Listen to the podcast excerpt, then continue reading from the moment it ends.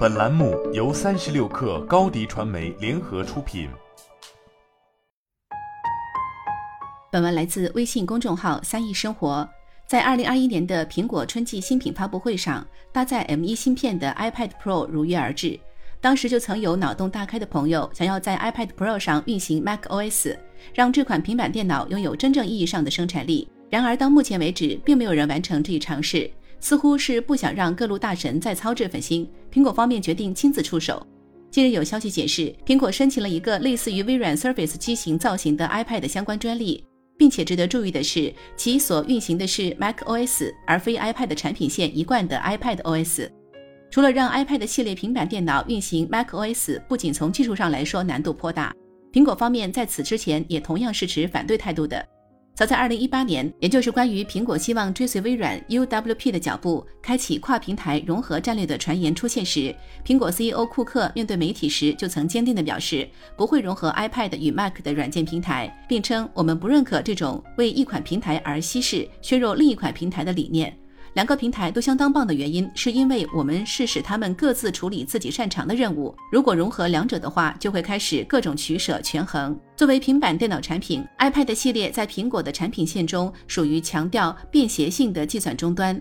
即使 iPad Pro 也是为移动办公场景而生，它的定位是支持多点触控的触屏设备，设计逻辑是基于触控而来。在 iPad 上运行 macOS 就意味着苹果需要解决触控和鼠标指针的操作融合与平衡，并且更为重要的一点是，微软当年尝试融合 Surface 与 PC 的尝试还因见不远。在当年的 Windows 8上，微软引入了 Metro UI，并寄希望于借助其能够统一智能手机、平板电脑、PC、游戏主机的 UI 和交互，希望用触控来取代鼠标指针操作。从本质上来说，微软当年的这一尝试，以及在 iPad 上运行 macOS，都需要迈过鼠标与触控之间在操作精度上的差异。事实上，鼠标的设计就决定了这是一个为相对精确的控制服务，而触控则需要人的手指来实现，只能进行模糊的操作和趋势性的操作。而且这一点，即使 iPad 配备了 Apple Pencil，也难以改变。此外，从商业的角度出发，打破 iPad 与 MacBook 系列之间的界限，或许也并不是一个好主意。毕竟，在有了运行 macOS 的 iPad 后，MacBook Air 的卖点又在哪里呢？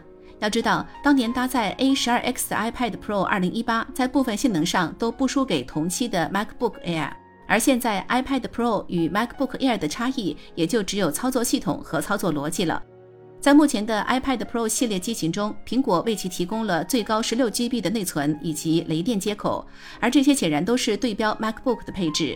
而2021年 WWDC 上亮相的 iPad OS 15更是加入了对 Swift Playground 4的支持，使得开发者能够在 iPad 上编码、迭代和构建应用程序，并将其部署到 Apple Store 上。最为关键的是，千禧一代几乎是用着鼠标键盘长大的。PC 陪伴了他们的青春，而 E 时代的童年则摸着触控设备长大的。要知道，童年养成的习惯其实是相当难以改变的。苹果与谷歌为什么争相将 iPad 与 Chromebook 带进校园？显然为的就是着眼于未来。当 E 时代步入社会，他们自然就会选择自己所熟悉的设备。在学生时代用 iPad 学习和娱乐，成为上班族后再用 iPad 来进行各种生产活动，这无疑是苹果方面所希望看到的无缝切换。当然了，苹果想归想，此事依旧还需要开发者的支持。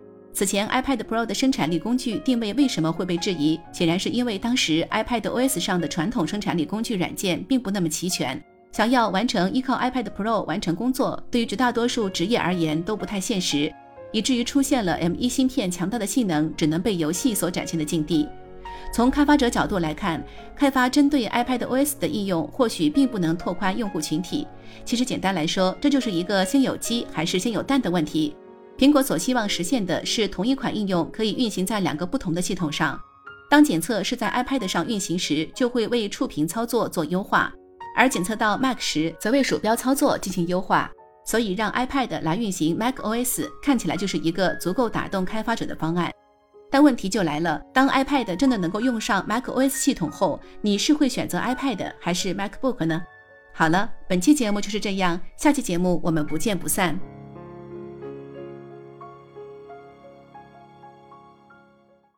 你的视频营销就缺一个爆款，找高低传媒，创意热度爆起来，品效合一爆起来。微信搜索高低传媒。你的视频就是爆款。